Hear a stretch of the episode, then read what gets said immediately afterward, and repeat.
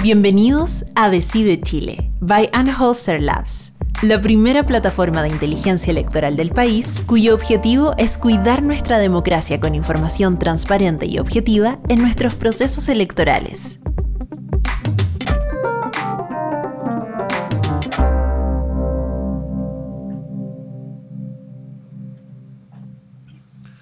Muy buenos días a todos los que nos escuchan. Em, estamos aquí, denme un segundo, em, con Antonio Díaz, gerente general de Anholster, Alex Galetovich, fellow de la Universidad Adolfo Ibáñez, y tenemos dos destacados em, invitados, a Leonardo Suárez y Rodrigo Valdés, y vamos a hablar sobre el plebiscito y la economía. Déjeme contarles un poco sobre nuestros invitados. Leonardo Suárez, economista de la Universidad de Guayaquil, Ecuador. Trabajó largo tiempo en el Banco Central y em, hoy día está en el Banco de Inversiones La Real, donde es socio y director de, estudios. Rodrigo Valdés yo creo que no necesita mayor presentación, ¿no es cierto?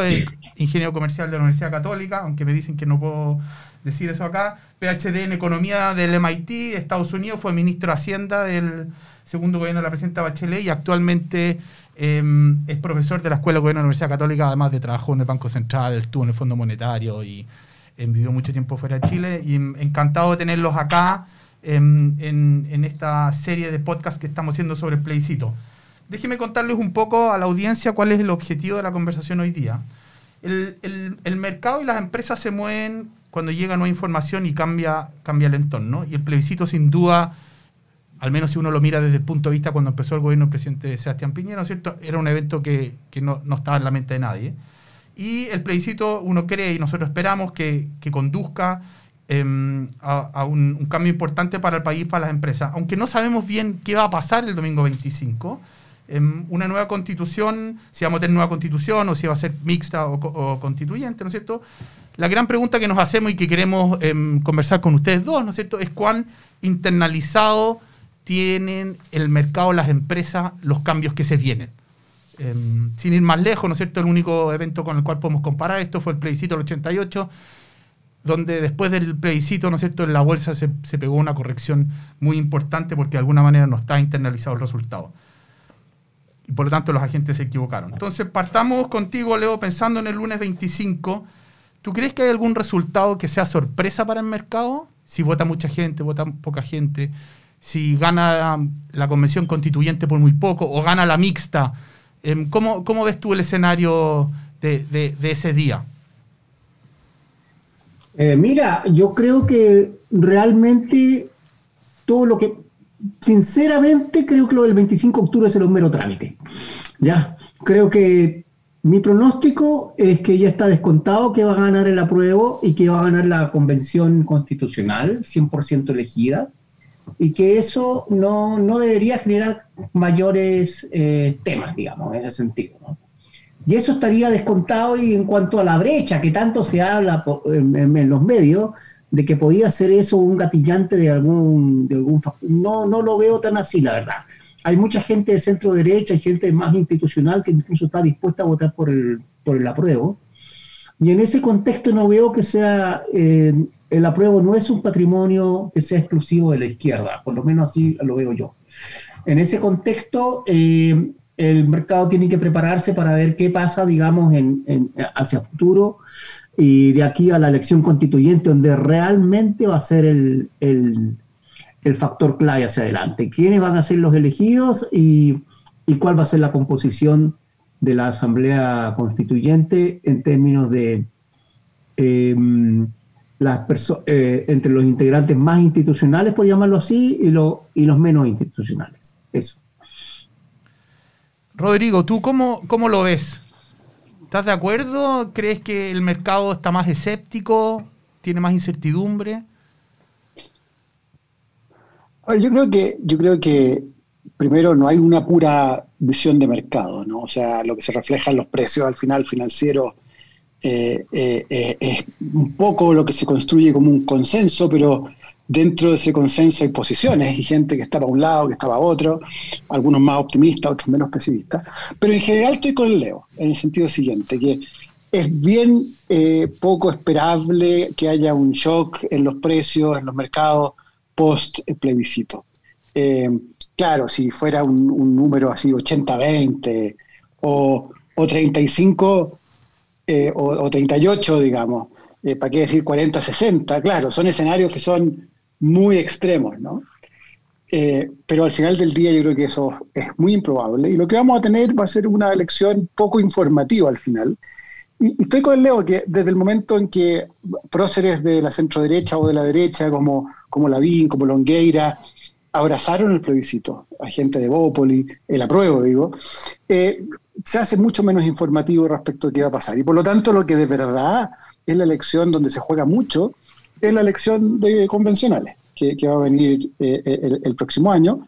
Yo creo que la elección de convencionales igual tampoco va a producir un, y esto es una simple predicción, una mayoría sustancial para un lado, esto de que dos tercios tenga el poder, no lo veo, va a ser más granular todo, y creo que donde nos vamos a entretener un buen poco van a ser las primeras semanas y meses de la convención, en el sentido financiero, ¿no? de tratar de entender hacia dónde van las cosas eh, y lo primero para ver ahí va a ser el reglamento. Si, el reglamento sale rápido y hay como una buena onda de llegar a acuerdos, creo que se empieza a configurar un escenario bien positivo para Chile. Eh, puede pasar lo contrario, puede pasar un, que se tranque todo esto, estemos meses discutiendo del reglamento y eso más bien sería un escenario más, más malo, de polarización, eh, de poca claridad. Veremos, son varias cosas las que van a ir pasando en el tiempo, pero al final yo estoy con el Leo que lo de, una, semana y media más, yo no lo llamaría trámite porque es parte de un proceso muy importante para, para cambiar la, pertenencia que siente la gente a, la institucionalidad. Y por lo tanto, eh, son, aunque sepamos su, su, resultado, creo, o, más o menos, eh, es muy importante que la gente participe, que tenga validez. Eh, es como el inicio, yo he hablado de una gran terapia colectiva. Es cierto, es interesante lo que dicen ustedes de que es verdad que en, el, en el apruebo, como dice Leo, que no es en patrimonio de la centro izquierda, porque hay un montón de gente derecha que, va a votar a prueba y lo ha dicho públicamente, ¿no es cierto? Y eso yo creo que em, le quita información al, al, evento. Pero cuando uno mira ya más en detalle los datos, nosotros hemos tratado de mapear los diputados y los, y los alcaldes, si están por el apruebo o el rechazo, pasan en los partidos cosas curiosas. Como dice Rodrigo, todos los diputados de la UDI están por el rechazo, pero los alcaldes están por el apruebo. Y en Renovación Nacional pasa un poco lo mismo, ¿no es cierto? Está 25 diputados están a favor del, del rechazo, 9 a, través del apruebo, pero la mayoría de los alcaldes están... Entonces es difícil saber cuánto de eso al final se va a traducir en, en, en voto y hemos calculado que puede terminar siendo el rechazo el 20 o el 40% y eso yo creo que sí puede ser, va a ser informativo para el mundo político y es interesante que ustedes digan que para el mundo más de la empresa no es, no es, no es, no es, no es, relevante. Rodrigo, tú hablas del reglamento. déjame, déjame, antes de ir al reglamento, déjame solo mencionar que yo una elección que va a ser particularmente importante en cuanto de movilización de gente, llamémoslo de poder político, va a ser la primaria para los gobernadores y, y las pocas primarias que va a haber para alcalde. Yo creo que eso vamos a estar mirándolo con mucha atención porque eh, ha pasado harto tiempo de la última elección y sobre todo hay mucha gente que se autoasigna el hablar por el resto. Mm. Eh, entonces, ¿cuánto pesa cada uno? La verdad es que no tenemos mucha idea. Eh, y va a ser importante eso. Pero perdón por la interrupción. No, no, pero, pero yo, yo, quería preguntar una cosa a ambos. En, la espiral de bajas votaciones que hemos tenido, a mí me da la impresión de que un resultado interesante sería una mayor participación. Eh, yo creo que el coronavirus en eso nos ayuda mucho. El CERVEL nos informó ayer que los primeros resultados los espera entregar a las 8 de la noche, lo que para nosotros va a ser como una maratón de, de estar comiéndonos las uñas hasta que salgan los resultados. Es una, es una elección fome, porque son, son una combinatoria de dos opciones. Eh, es bien fome, es apruebo comisión, eh, comisión mixta o constituyente. Pero sí da la impresión de que si uno mira la elección desde la perspectiva de los lugares que menos han votado en Chile, y por ejemplo La Pintana es una de las comunas que menos ha votado en Chile, eh, y en la última elección fue la que tuvo la participación más baja, lo que también hay una sintonía con nivel educacional, condiciones socioeconómicas. Si esas comunas presentan una votación o una subida en sus votaciones, yo diría que se empiezan a ver resultados no menores y bastante sorprendentes, porque ellos, ellos también fueron de los más afectados con, con todo lo que eh, fue este shock de oferta y demanda. No sé qué opinan ustedes, pero me da la impresión de que ahí hay, hay cosas que mirar en detalle, ¿no? Sí, las participaciones van a ser importantes. Perdón, Leo, que me meta, la cuchara yo, eh, he hablado eh, eh, déjame partir por una cosa que se me quedó en el tintero. Yo estudié en la Chile, trabajo en la Católica. Perdón, perdón, perdón. error mío, error mío. Sí. solo va. Eh, eh, al tiro te he pasado la palabra, Leo, pero mira, yo, yo es bien difícil saber, pero hay cuánta gente va a participar y todo. Pero la Loreto Cox, que es una colega mía en la Escuela de Gobierno de la Católica, eh, hizo un gráfico que es súper informativo a partir de distintas encuestas en el pasado. Y básicamente hay una correlación bien fuerte o de número entre la gente que dice con seguridad que irá a votar y cuánta gente participa, de verdad. En cambio, las que dicen que sí van a participar, pero en realidad son probables y ah, seguros, ah. Eh, el número es muy grande. Hoy día 83% de la gente está diciendo que va a ir a votar, pero eso, eso no, no, no es correcto. Pero si uno extrapola esta, esta, lo que se ve en las elecciones pasadas, y lo que hizo la Loreto, uno llega a algo así como 65% de participación, que sería harto, harto en comparación a, es mucho más que las presidenciales del 2013, que las municipales del 2012, y por lo tanto eh, eh, sería, sería muy bueno, pero tiene razón Antonio cuando dice, pucha, el corona puede pegar, y creo que lo que pasa esta semana con los contagios es muy importante. Ah, los últimos pocos días han sido buenas noticias mm. eh, para eso. Ahora, escarbar más profundo a cómo comunas que han estado sin votar van a votar, pucha, va a ser súper interesante como información.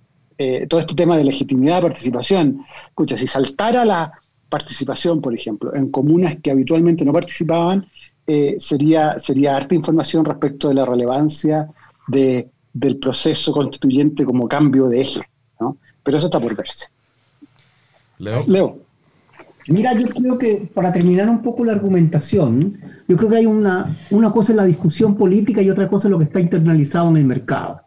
Mira, el mercado ya internalizó que abrimos un nuevo proceso. O sea, de hecho, el, yo te diría que el, después del del 15 de noviembre y, que se ratificó con la reforma constitucional del 24 de diciembre, ocurrió que eh, el dólar, como ustedes saben, subió y tuvo un alza de 80, 90 pesos por una sola vez. O sea, la montaña rusa del dólar que ha fluctuado en los últimos 30 años, y sobre todo desde, desde la apertura financiera y, del 2001 y, y el, y, todo eso, o sea, si ustedes la ven, como que se desplazó 80, 90 pesos hacia arriba por una sola vez y ese 80, 90 pesos se quedó para siempre. O sea, en otras, y eso refleja que ya descontó gran parte de la incertidumbre institucional. En segundo lugar, sí, yo creo que la abstención es un tema, pero tampoco pongámonos. yo creo que debemos una piedra en el pecho con si va. Eh, si, va entre, a votar entre 30 y 40, entre, perdón, entre 40 y 50% como ha ocurrido en las últimas presidenciales. ¿Ya? No lo veo más arriba. De hecho, la constitución de 1925 se, se llamó un plebiscito y solamente, la, y solamente una participación del 41%. ¿Ya? En ese sentido, no, no, no, y no creo que eso sea un tema, va a ser así, o sea, de alguna manera. Y ahora, ¿por qué no espero más que 40, 50% o 49% como fue la última presidencial? Simplemente porque por la pandemia. Esa es la verdad. La verdad si, que si, tenemos más que eso sería muy bueno. La verdad es que deberíamos tener como una, una apoya del, de la participación, porque yo encuentro que si participa... ese es un tema relevante, estoy de acuerdo contigo, Antonio, en ese sentido. Eh, lo, que me pasa es que si participa el 49% de las personas, calza tan poco con el movimiento ciudadano que uno ha visto, que está básicamente liderado por jóvenes. O sea, si uno ve una de las fotos en la, en la Plaza Baqueano, Plaza La Dignidad, como la quieran llamar, eh, eh, hay un momento en una foto en la tarde que muestra una cantidad de teléfonos levantados hacia arriba y yo me digo a mí mismo, esos son claramente una generación nueva que está pidiendo cambio. Y si no se levantan a votar, yo diría como mercado la probabilidad que las cosas cambien va a ser muy baja.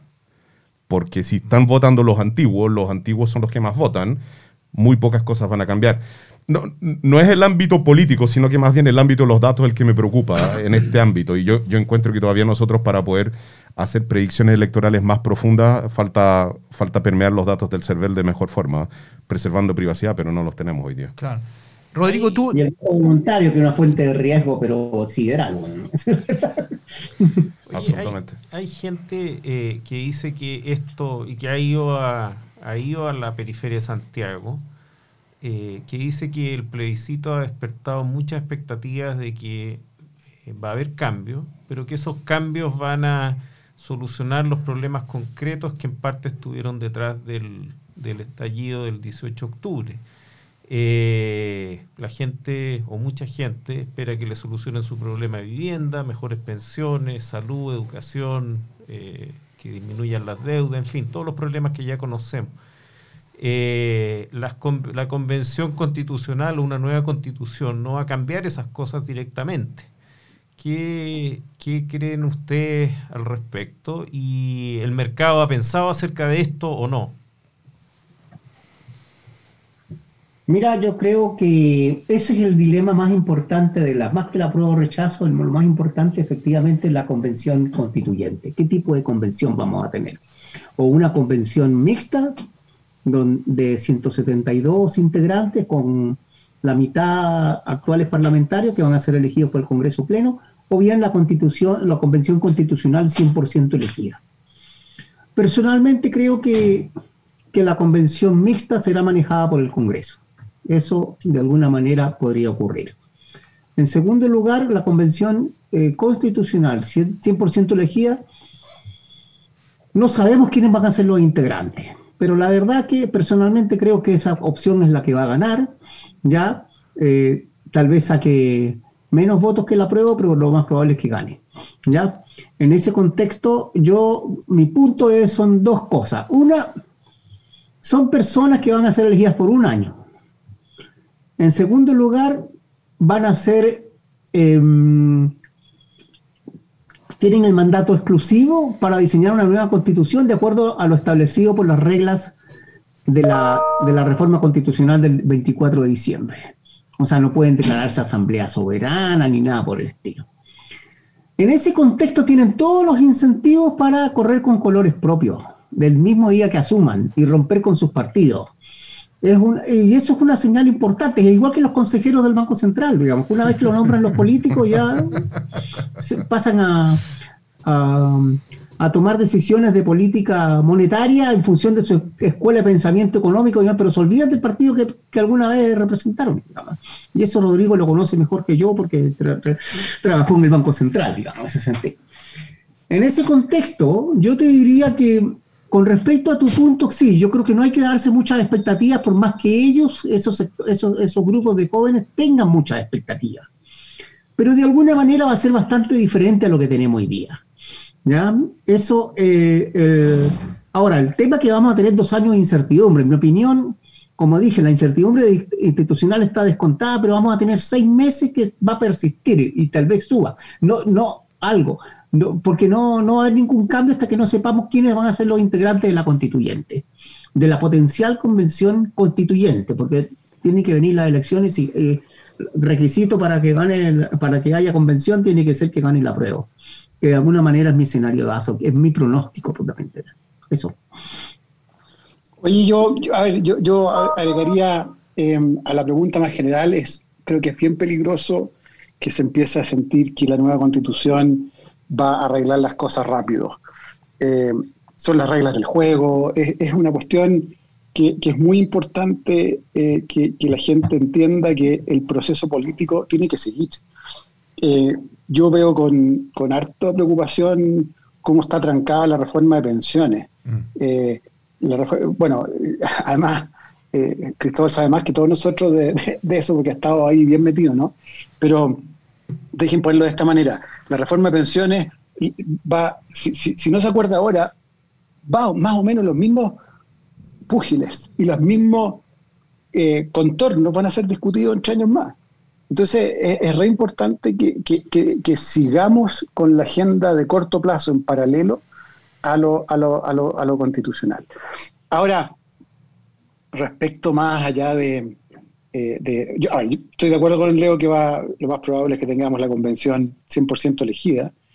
y va a ser bien interesante no solo esto a, a quién obedecen los, los constitucionales, sino que también si son capaces de generar un, un, ambiente de acuerdo y construcción colectiva que hoy día no vemos en el Congreso. Déjeme ponerlo en el extremo. Capaz que de aquí a un año y medio más la gente quiera que la convención siga y no sea el Congreso, que sustituya uno al otro si es que funciona bien. Vamos a ver, entonces va a estar, va a haber primera vez competencia de dos órganos eh, que, que, no es que hagan lo mismo, pero, pero que tienen procesos parecidos de deliberación y ponerse de acuerdo. Eh, y si una funciona mucho mejor que el otro, eh, va a ser bien interesante. Le va a poner presión al otro órgano, va a haber competencia. Y, eh, por si recién se incorpora a la conversación, yo soy Antonio Díaz, del ciclo de conversaciones sobre el plebiscito en Holster Labs. Nos acompaña Leonardo Suárez y Rodrigo Valdés y estamos conversando sobre el plebiscito y la economía. Les quería preguntar si en alguno de los escenarios que ustedes se han puesto, y, y lo he conversado con Cristóbal y con Alex, ustedes se han puesto en el escenario en el cual compitan la Asamblea Constituyente y el Congreso respecto a reformas efectivamente que eh, en el fondo, eh, porque hay, hay un afán de reformar en la constituyente, pero no hay una prohibición del Congreso en reformar lo que hay. Y por lo tanto acá hay ya como una pauta impuesta de los dos lados. ¿Ustedes se han puesto en ese escenario? O sea, yo, va a ser bien interesante saber qué, a qué se va a dedicar el Congreso eh, el año que esté funcionando la, la, la, convención, ¿no? Porque como tú dices, digamos que en los últimos seis meses buena parte de la discusión pública eh, del Congreso ha sido cambios constitucionales ah. para hacer vía transitorios cosas de política pública que por ley no pueden hacer por iniciativa exclusiva. Y por otro lado, eh, está el tema de las, acusaciones, etcétera. ¿no? Entonces vamos a ver eh, a qué se dedican. Pero, a ver, yo no creo que se invadan uno al otro. La convención, tengo pucha, 99,99% de confianza de que va a ser súper republicana y a tenerse el mandato eh, que tienen. El Congreso veremos, veremos porque, de nuevo, va a salirles del punto de vista de lo que percibe la gente cierta competencia. Más allá de, si son leyes, si son cambios constitucionales, yo creo que el ambiente de la convención versus el Congreso puede producir eh, algo que nunca el Congreso ha tenido, que es otra, otro grupo eh, deliberando en paralelo sobre cosas distintas, pero que pueden funcionar mejor o peor. Si funciona mejor, le va a poner presión. Claro, yo creo que tomando un punto, Antonio, uno se podría preguntar, porque tú, hablabas, Rodrigo, de cuando la elección de, de los constituyentes haya ocurrido, pero hay seis meses entre el plebiscito y la convención. Y la pregunta que uno se hace, la gente que estuvo por el rechazo, ¿va a esperar seis meses para empezar la discusión? Quizás va a empezar a, a tratar de, fijar la cancha, los contenidos y las propuestas antes. Yo creo que esa es una reflexión que nos hemos hecho nosotros, ¿no es cierto? Como tratar de influir en, los temas. Pero un tema que, yo quería también preguntarle es, nosotros creemos al menos, y lo hemos conversado con Antonio, es que si vota mucha gente, el poder de los partidos disminuye. ¿No es cierto? Ganan más los, ganan, tienen más posibilidad de ser elegidos los independientes y eso puede influir en la composición de la convención constituyente. Pero yo creo que, tomando un punto que decía Rodrigo, que, me parece escucharlo, y, eso es la pregunta que quiero hacer, ¿tú ves más importante la capacidad de diálogo, tú lo personificas en el reglamento, que en los temas que se van a discutir después? Si es la autonomía del Banco Central, los derechos a agua, las concesiones mineras, em, los temas, ¿tú, ¿tú ves más importante que si llegan con un reglamento razonable y se ponen de acuerdo, eso ya es una señal muy potente de que aquí va a salir algo positivo? Sí, yo creo que, yo creo que va a ser bien importante ver eh, si hay una mayoría constructiva, llamémosla así. Eh, creo que sería eh, malo tratar de llegar a los dos tercios justos. una profesora de Derecho española que visitó la FEN, en estos Zoom que, han hecho en la FEN respecto, y, Derecho, y la Escuela de Derecho también, respecto de procesos constituyentes en otros países. Y dijo algo que me dejó muy marcado, que dijo, ah, en España todos tuvieron de acuerdo que la constitución tenía que ser simultáneamente de todos y también de nadie. Ah. Diciendo en el fondo aquí había que pactar. Yo creo que eh, eh, esa, e, ese cambio de switch todavía no, no, se ve para nada, está muy polarizado todo. Y yo espero que post plebiscito se dé justo lo que tú estás diciendo, Cristóbal, que va a ser un proceso de discusión de contenidos. Pero yo no estoy pensando necesariamente en contenidos específicos para esto, sino que es un poquito el, ambiente que se produce. Ahora, dicho eso, yo creo que la cuestión más importante que vamos a discutir eh, es el régimen eh, político. Yo creo que, que, ahí es donde se juega, se juega el futuro de Chile, más que si vamos a tener un derecho más, un derecho menos, o eh, los derechos de agua tienen que tener una restricción para no sé qué cosa. Creo que todas esas cosas son importantes, las la, respeto mucho, pero, pero el régimen político, o sea, la política hoy día no está funcionando. Y si logramos que la política funcione, eh, pucha, es, es, otro, es otro escenario y muy positivo para Chile. Leo, ¿cómo lo ves tú? Eh, yo creo que, diga una cosa, yo creo que al final estamos viviendo un régimen parlamentario, eso no está realmente en la regla, o sea, eso evidentemente puede durar hasta, hasta que se diseñe la nueva constitución, si es que se diseña, por supuesto, y porque ahí hay un riesgo importante si es que al final no hay acuerdo, digamos, y ahí nos quedamos con la constitución del 80, digamos, en ese sentido. O sea, en otras palabras, hay que recordar que, que la constitución vigente tiene tres oportunidades para mantenerse. Una es ahora en el plebiscito, otra si la convención, según el artículo 137 de la constitución, si, si no hay acuerdo, y si no hay acuerdo, después de un año de, la conversión se disuelve y tampoco menos quedaría. Y por último está en el famoso plebiscito de salida ratificatorio, propiamente.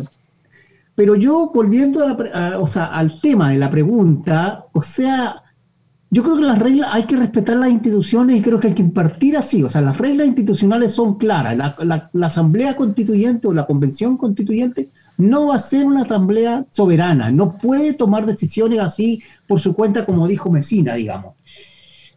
entonces, en ese contexto, eh, yo creo que al final, hasta ahora, si por el solo hecho que hay mucha gente que se opuso al plebiscito, igual lo vamos a hacer porque está en la reforma constitucional del 24 de diciembre, evidentemente vamos a tener una nueva, eh, vamos a tener, vamos después a, a, elegir una convención constituyente si es que gane la prueba, pero con el, el apoyo de los... Pero esa tiene, efectivamente tiene eh, diseñado, tiene su marco de referencia que no puede salirse de la cancha que le rayó la reforma constitucional. No estoy hablando del acuerdo político, la reforma constitucional, eso es lo único que vale hoy día. ¿ya? Y en ese contexto, mire, existe incluso el riesgo que los actuales parlamentarios se sientan amenazados por la Convención Constitucional, si es que se llega a aprobar por eso, y de repente quieran cambiar el reglamento de la Convención en los primeros seis, en los seis meses que hay entre el plebiscito y la, y la, y la Convención eh, Constituyente, y o la Constitucional 100% elegida. Esos son los riesgos, la verdad es que no corresponde, pero yo no me extrañaría a parlamentarios al gobierno buscando buscando cambios en, las reglas propiamente tal. Sí creo, como dice Rodrigo, que el reglamento es vital y es de esperar que se demoren no más de un mes o incluso vamos a saber quiénes son los... El presidente, una vez que se resuelve el tema de la constituyente, va a tener 30 días para entregar los resultados y después y después va a tener tres días. O sea, al final, más o menos por el 15 de mayo, asumiría, asumiría la, nueva convención. A, mí, a, mí en ese contexto, Leo y, Rodrigo, me, gustaría meter un poquito de lleno acá a alguien que ha trabajado en organización industrial y teorías de juego como Alex, porque a mí me cuesta creer que el Congreso se va a quedar parado durante un año mirando una viscosidad del poder político que la vemos hoy en día hasta en la inscripción en el CERVEL con jugadas que parecen hasta de película de, acción o de, o de drama. Eh, eh, a, mí me cuesta creer que vayamos a tener algo tan estático durante un año. Me, cuesta un montón. O sea, tal vez lo miro desde la mala perspectiva, pero yo encuentro que el escenario económico tal vez es de una constitución extremadamente corta, porque vamos a llegar a acuerdo en muy pocas cosas, en que los tratados internacionales son los que van a guiar la cancha, porque al final del día muchas cosas no se van a poder pasar por los tratados internacionales, pero que se abre un escenario de leyes que se pueden aprobar en el Congreso después de la de esta posible constitución no menor. Y, en el intermedio me cuesta mucho creer que el Congreso se va a quedar parado mirando. hay demasiado... Por lo, mismo, Por, lo mismo, por lo mismo que hay competencia eh, y el Congreso tiene la facultad de hacer reglas. Y si me pongo bien economista, aquí hay mucha renta amenazada. Eh, eso también va a jugar algún papel durante el próximo año. ¿Qué opinan ustedes? Chuta, es una gran pregunta, pero déjame, a ver, yo creo que va a tener un poquito síndrome del pato cojo el Congreso. Eh, es cierto que los convencionales no pueden ser electos en una próxima elección, entonces eso también le facilita la vida a, a los congresistas. Pero sí es cierto que los focos van a estar en otra parte. Eh, y van a estar también alrededor de gente que opine, los, que, los equipos que estén detrás de los convencionales.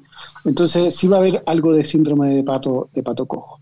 Ahora, eh, con todo, déjenme volver al tema de que hay mucha pega por hacer. Mm. Eh, déjenme darle dos ejemplos. Yo antes mencioné el primero, que es pensiones. Yo creo que pensiones no puede seguir esperando y hay un montón de cosas que hacer.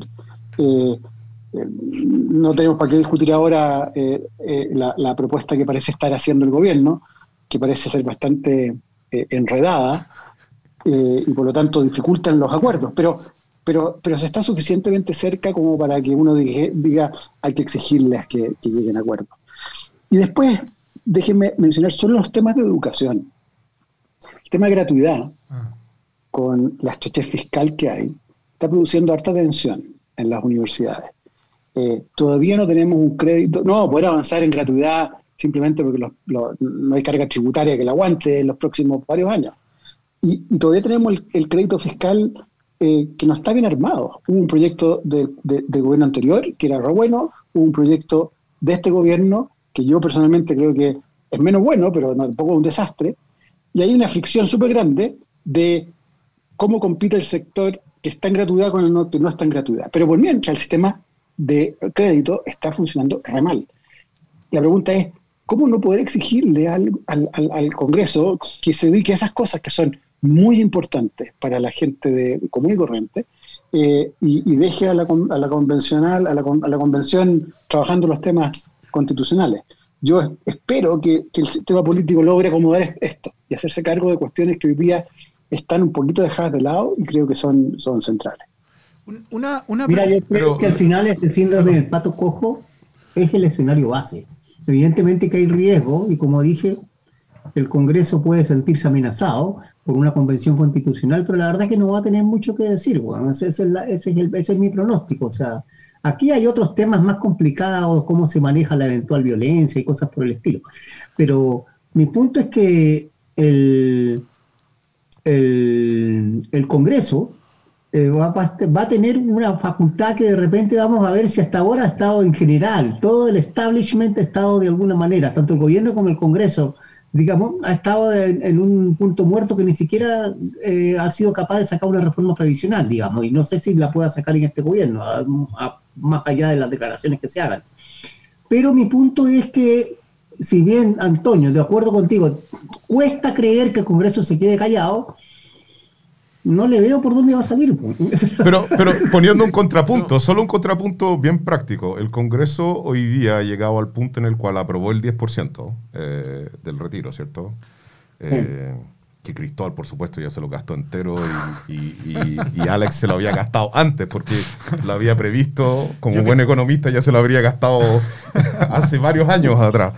No, no, pero, pero hablando... de Friedman que dijo, cuando te iba a hacer con el premio Nobel ya me lo gasté. Exactamente, sí, exactamente. exactamente. No, yo, estoy tratando de, ponerme un escenario que es el siguiente. Eh, yo me imagino que el Congreso el día de mañana puede aprobar otro 10% como un mecanismo para forzar la discusión sobre pensiones en forma mucho más agresiva. Y, y, dependiendo de los quórums que tenga el Congreso o el Senado, efectivamente fuerce a la constituyente a tener que hablar de eso, llegar a un acuerdo, pero poniéndose como un eh, un, actor que impone un escenario distinto a la constituyente. Lo que uno ha visto en muchos de estos casos es harto populismo. Eh, eh, a mí esa parte como que me deja bastante escéptico de que se vayan a quedar callados. ya hay una propuesta nueva de un 10%, gente que antes decía que no lo aprobaba ahora dice que lo aprueba. siento muy viscoso yo todo. Es muy fluido lo que está pasando. Sí, los políticos eh, unánimemente son detestados, pero lo que han mostrado en los últimos meses es que tienen capacidad de cambiar las cosas. Tienen poder. El Congreso sobre todo. El Congreso sobre todo, sí. Una, una, una, pregunta que, que, uno eh, pensaría cómo, cómo mejorar el ambiente, ¿no es cierto? ¿Qué, ¿Qué, cosas se podrían hacer en la línea de lo que ustedes dicen, tomando en cuenta lo que decían Tony y Alex de, la competencia? ¿Qué, pueden hacer, ¿Qué puede hacer el gobierno? ¿Qué pueden hacer los partidos después del 25? ¿Ponerse de acuerdo al tiro en el reglamento? em, fijan los contornos. Em, ¿Qué, No qué cosa- pueden. Qué- Por qué cosa- definición no puede. Tiene que cambiar la, tiene que haber una reforma constitucional para eso. Entonces no, No, no, no, pero, pero no- no, no, yo creo que sí, sí pueden los partidos empezar. A ver, detrás de los convencionales va a haber independientes, pero también van a estar los partidos. Sí. Eh, déjenme hacer una- un paréntesis acá, porque en un momento creo que Cristóbal habló harto de los independientes. Yo no estoy nada convencido que la solución sea muchos independientes. Eh, no, no sé, eh, son como un, cochu, un cuchuflí que uno no sabe si tienen manjar adentro o no. Em, porque Eso siempre una cosas, decepción. Eso es siempre una decepción. Casi siempre, no siempre ha, ha salido mucho bueno, pero, pero el punto es que uno sabe en el lado político como el, el- el- el- el- el- el paquete completo que se está comprando, ¿no? Y, y- y en ese sentido creo que los partidos sí tienen, primero tienen gente trabajando ya, Mm. por lo menos yo sé que en varios partidos Sí. hay grupos eh, bien potentes eh, de abogados, de gente pensando estas cosas. Eh, y creo que se puede avanzar harto en alternativas, por lo menos. No hay que hacer el trabajo de la convención, porque la convención, escucha, soberana para estas cuestiones.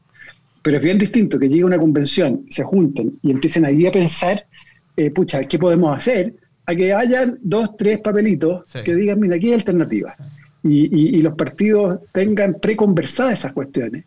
Porque, de nuevo, para no perder tiempo en, en- cosas que no, no es tan largo un año, y por lo tanto hay que avanzar rápido en, en ponerse de acuerdo en estas cosas. Sí, yo creo que al fin y al cabo, como dije, las reglas institucionales no nos permiten, digamos, lo que sí pueden hacer propuestas, por supuesto, y, y ese y lo ideal es que esté todo casi listo el, el tema del reglamento, por lo menos el día, yo conozco abogados constitucionalistas que están diseñando reglamentos ya para hacer propuestas, pero oye, van a tener seis meses y, y en ese mes entre que se elige la constituyente y el, y el y que asuma que pueden pasar 35 días, perfectamente podrían haber cosas de tal manera que las cosas salgan como en Colombia, que el reglamento se acordó en- en en 10 días y no en, y no en 8 meses como en Bolivia. Ahora, yo creo que es muy importante en la constituyente quién sea el presidente, o sea, la mesa directiva de la constituyente. ¿Ya?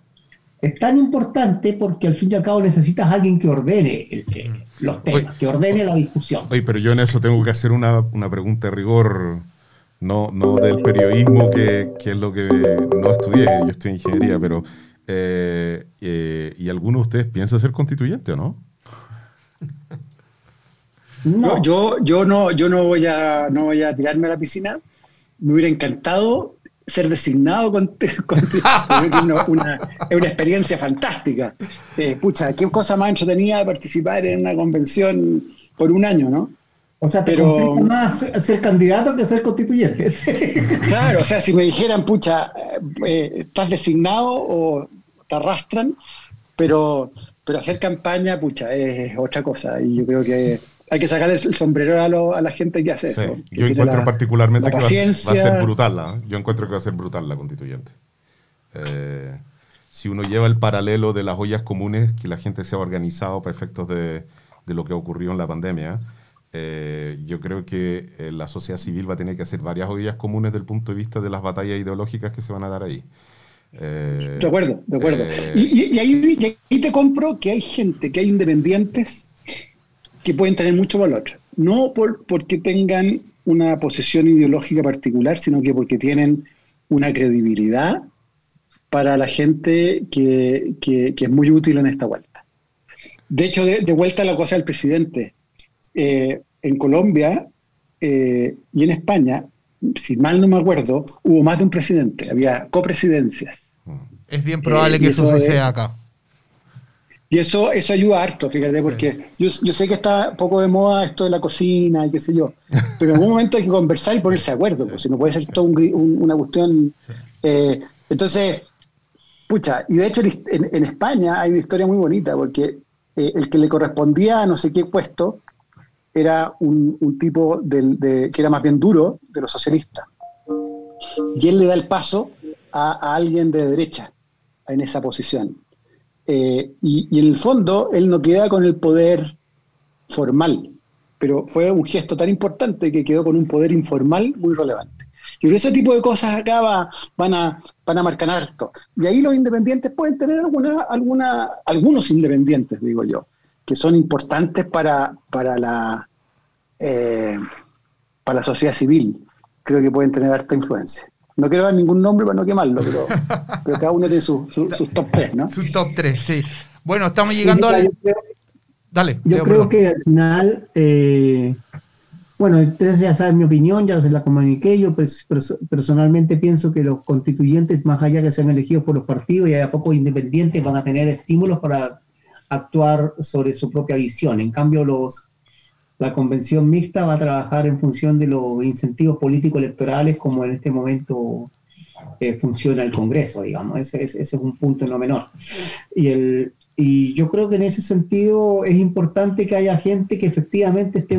O sea, los constituyentes van a tener el,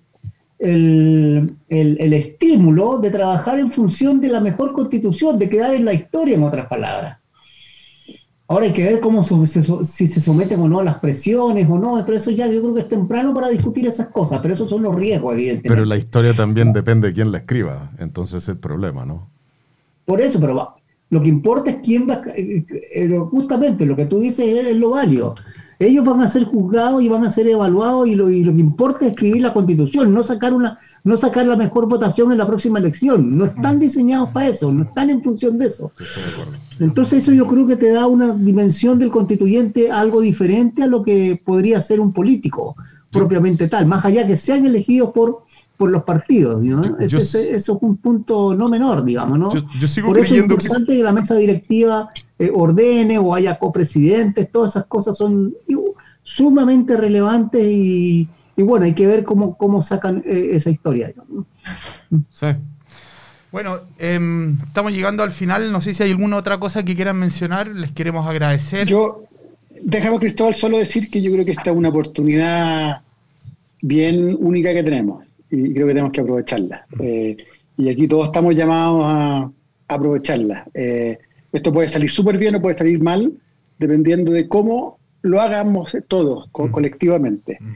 Pocos países se han dado eh, la posibilidad de construir una constitución nueva sin un quiebre institucional dramático. Mm. Y creo que, bueno, de nuevo, es una gran oportunidad y ojalá la podamos aprovechar. Bueno, les queremos... Leo. Con lo que dice Rodrigo, eh, bueno, todos los procesos constituyentes de Chile han sido en tiempos de turbulencia, guerra civil, inestabilidad política institucional, etcétera, digamos. Esto no es algo nuevo, o sea, si, si en el libro de Juan Luis Bosa Santa Cruz, eh, Chile constitucional, que lo estoy poniendo acá, te dan diciendo que esto, eh, esto no es nada nuevo, digamos, la historia se repite no se repite, pero sí rima. En ese contexto... Aprovechar de comprarlo, de hecho. ¿Ah? Voy a aprovechar de comprarlo. Sí, sí, bueno, yo lo compré y me lo trajeron a la casa, porque en estos tiempos volvían. En ese sentido, eh, quisiera destacar que vamos a vivir turbulencias institucionales y políticas, y yo estoy convencido que después del plebiscito ya se acabó la discusión del apruebo rechazo y ya todo el mundo va a, a preocupar de diseñar un, eh, de buscar los mejores diseños de la nueva constitución y elegir a los mejores candidatos a constituyente, que esa es la gran... Mi pronóstico, escenario base, es que el 70% de la convención al menos tendrá una mayoría institucional. Cuando estoy hablando de institucional puede ser diferentes vertientes, pero que van a estar por respetar las instituciones y, y solamente las posiciones más extremas eh, van a tener solamente un 30%. Alex, ¿algunas palabras? No, los veo optimistas con respecto a lo que viene, dentro de todo. No sé si es preciso. Eh, Alex, pero estoy de acuerdo que sonamos un poco optimistas, pero el optimismo o el pesimismo yo creo que hay que compararlo respecto de no de un ideal hacia adelante, sino que donde estamos hoy día. Y yo creo que tenemos hoy día tanto problema que respecto a lo que tenemos hoy día tenemos una gran chance de mejorar la política, de mejorar la representatividad, la legitimidad, tantas cuestiones que, que, no están funcionando bien. Pero, pero sin duda eh, esto también tiene riesgos y, por lo tanto, para cautelar esos riesgos, vuelvo, vuelvo a lo que decía antes. Yo creo que todos tenemos que meternos, todos tenemos que participar es bueno que estamos hablando de esto. Sí, muy bien. Es- Oye, yo, la- yo a nombre de Las Anhoster, descuentan el caos, Alex. A eso voy yo. O sea, que eso es lo que está descontado hoy día en los precios, incluso, sobre todo en la bolsa y en el, y en el tipo de cambio. Está descontado el caos. Entonces, de alguna manera vamos a llegar, pero no nos O sea, comparemos el, con la el- el cabo es con dólar 800, eso es lo que tú estás diciendo. Claro, o sea, el dólar 800 ya te refleja una situación, dólar 800 con euro en 1.17 ya te bien. refleja una situación de que está descontado, digamos, en ese sentido. Digamos Tal vez el precio de la deuda no está tan descontado, el precio de la deuda chilena, pero, pero sí, pero sí en la bolsa y el, y el- y el peso. Ese es el tema. Entonces uno tiene que compararse con las expectativas y, y cuáles y cuáles son los fundamentos para pensar que las cosas no van a no vamos avanzando a un caos, digamos que vamos terminando en Venezuela o algo así no, como no, lo dije, no el lo riesgo de dije- opinión es que terminamos en Argentina. No pero lo ahí dije como algo peyorativo que estén optimistas. Eh, supongo que son tiempos de oportunidad y de riesgo. Sí.